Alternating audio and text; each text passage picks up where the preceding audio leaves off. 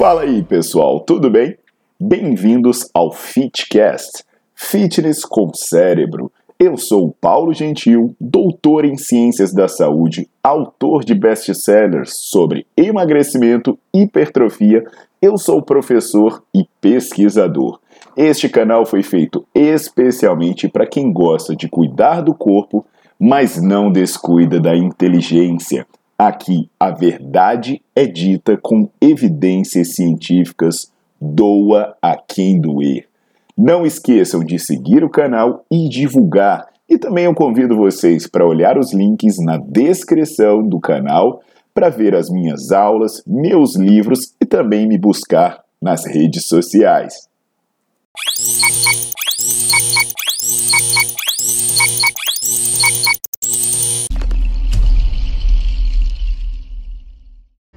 Fala pessoal, tudo jóia? Aqui é o Paulo Gentil e hoje eu vim falar sobre pão, né? Sobre pão branco, pão integral, o que, que tem de vantagem, o que, que tem de desvantagem, se realmente vale a pena fazer essa troca de um pelo outro, né? É até bom falar de pão porque, cara, eu não sei quanto a vocês, mas uma das coisas que mais me dói na alma é restringir a ingestão de pão. Caramba, eu lembro da minha adolescência, aquele metabolismo maravilhoso, né? Eu comia brincando seis pães, aquele pão quentinho com a manteiga derretendo. Meu irmão, eu chegava a comer oito numa lapada só e mesmo assim tava lá, né? Barriga definida. É, bons tempos aquele, velho. Mas Vamos lá, né? Uma opção que tem sido feita, né, para não ter que abandonar por completo o pão, e aí eu faço um parênteses, né? É, eu, tenho, eu tenho aqui vídeo falando sobre glúten, para vocês entenderem que, por problema não é glúten, né? Uh, eu tenho também um vídeo falando sobre essa história de restringir carboidrato, que é, tanto pode diminuir a sua expectativa de vida, ou seja, que a galera que restringe mais carboidrato morre em média 4 anos mais cedo, esse vídeo é bem interessante. E também tem um vídeo falando que é, é, restringir carboidrato vai atrapalhar o seu desempenho, né? Pode te transformar num perdedor, literalmente. Mas, assim, de repente, né, a pessoa precisa restringir de alguma maneira. E aí fica aquela questão, né? Será que não teria uma opção mais saudável de ingerir o pão que não fosse aquele pão branco como a gente conhece muito bem? E a opção normalmente é ingerir ou substituir o pão, o pão branco, né? Pelos pães integrais, né, os pães que contêm cereais ou várias outras formas mais saudáveis a princípio. E aí, uh, sobre esse aspecto, é sempre bom conferir o que a ciência tem a dizer sobre o tema.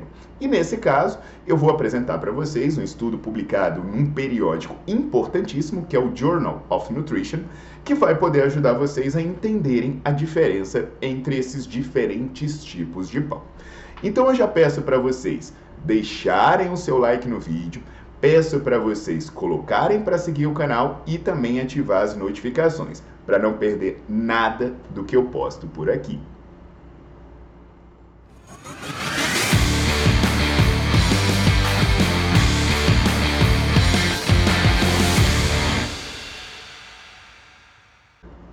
Galera, então, esse estudo, né, que comparou os diferentes tipos de pão, é um estudo de pesquisadores espanhóis. É um estudo que foi feito com 30 adultos jovens e aí eles foram expostos a duas situações. Na primeira situação, eles comiam aquele pão, né, todo elaborado, era um pão sem açúcar, com cereal, tinha fruta cristalizada, fibra, coisa e tal, tal e coisa e por aí vai.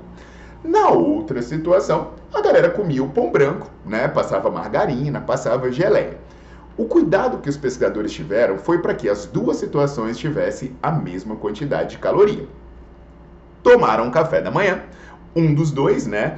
E aí, quatro horas depois, eles receberam uma boca livre com espaguete à bolonhesa. Ou seja, o maluco podia comer espaguete até se sentir saciado. Então, eles queriam saber né, se, se modificaria a saciedade quando comesse os diferentes tipos de pão é na refeição seguinte. Os espanhóis têm estudos muito bacanas, né, velho? Pô, você come pão com manteiga, depois você recebe espaguete à vontade. É igual outro estudo espanhol que eu falei aqui da galera que recebia álcool, tomava cerveja todo dia, tomava vodka todo dia e fazia treinamento. Depois você confere esse estudo que ele é muito massa também. Mas nesse estudo agora, né, do, dos diferentes tipos de pão, eles verificaram que quando se comia o pão com cereais, as pessoas tinham mais sensação de saciedade. Então elas se sentiam mais satisfeitas. Apesar que isso era um pouco ilusório, né? Porque a quantidade de comida que eles efetivamente comeram no Boca Livre, ela foi similar nas duas situações. Quando eles fizeram o exame de sangue, eles verificaram que realmente quando você come o pão branco, a glicose cai mais rápido no seu sangue e você também acaba tendo maiores picos de insulina. E aí, o que, que a gente sabe? Elevações muito bruscas de glicose e de insulina podem não ser boas para alguns casos. Por exemplo, é, dependendo do que você estiver fazendo, do tipo de treino, do tipo de alimentação, isso pode prejudicar a sua perda de peso, isso pode estar associado com problemas de saúde, né, como é, é hiperinsulinemia, é, intolerância à glicose no longo prazo. Então, realmente, esse pão mais elaborado, com cereais, com mais fibra, sem açúcar, ele pareceu ser mais benéfico. Só que aí é um ponto importante aqui, algumas coisas a gente deve destacar. Por exemplo, né, o fato dele ser mais benéfico que o pão integral não significa também que, que você vai comer ele à vontade. Ah, não, então agora que eu estou comendo pão integral, posso comer quanto eu quiser. Não é bem assim, né? Você tem que ter um equilíbrio aí na quantidade, na Motoqueiro dos infernos, velho. Passa, diabo. Você tem que ter aí, pessoal, é, um equilíbrio na quantidade e na qualidade do seu alimento. Aí o nutricionista vai calcular o que realmente você precisa, que o fato dele ser melhor do que o outro não quer dizer que você vai comer à vontade. A, é, porque também, assim, ganhou do pão branco não quer dizer que seja a melhor coisa do mundo. Além disso, é importante você entender que nem todo pão que é vendido como saudável, ele de fato é saudável.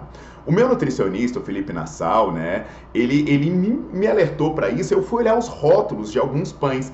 Aí você fica impressionado que a maioria dos pães ele nem tem a farinha integral. Aí você fala, como é que esse pão integral se a farinha não é integral? Ou ele coloca lá que tem também a farinha normal. Só que ele não fala a proporção que ele usa. Se você tiver pão integral, biscoito integral, vai lá e olha, você vai ver, mas ele está falando que está misturando os dois, qual será a proporção real? Ele não é de todo integral, se ele misturou com a farinha normal. Tem também os que colocam gordura hidrogenada.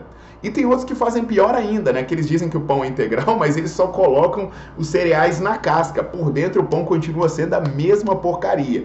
Então, assim, é importante vocês a, a também entenderem se você está comendo pão integral de verdade. E outra coisa, né?